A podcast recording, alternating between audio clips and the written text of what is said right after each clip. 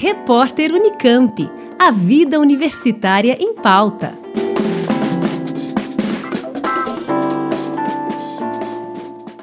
A Rússia é a segunda maior produtora de fertilizantes potássicos, o tipo mais aplicado nas lavouras brasileiras. Uma interrupção do fornecimento do insumo, seja pela imposição de embargos ou pela própria dinâmica do conflito, pode interferir no agronegócio brasileiro. Tiago Nogueira, engenheiro agrônomo e docente da Unesp em Ilha Solteira, comenta sobre a demanda por fertilizantes.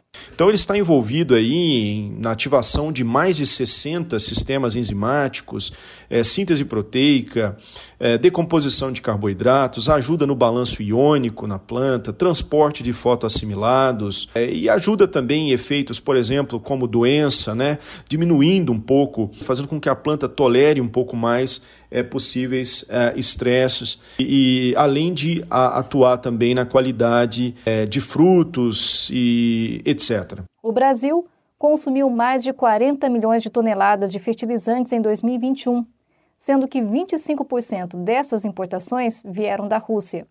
Foram investidos 3 bilhões e 500 milhões de dólares, um aumento de 97% em 2021 em relação a 2020.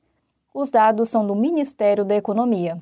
O pesquisador na área de fertilidade do solo, fertilizantes e adubação de culturas explica sobre as alternativas para que o Brasil tenha maior autonomia desse tipo de fertilizante depois de praticamente 30 anos de ausência de política pública, é, foi lançado agora no dia 11 de março de 2022 o Plano Nacional de Fertilizantes, exatamente tentando buscar ou regulamentar estratégias, é, depois de muito conversado com diversos setores, iniciativa privada e pública sobre alternativas para a gente diminuir essa dependência que nós temos do potássio vindo de países como principalmente Rússia e Bielorrússia.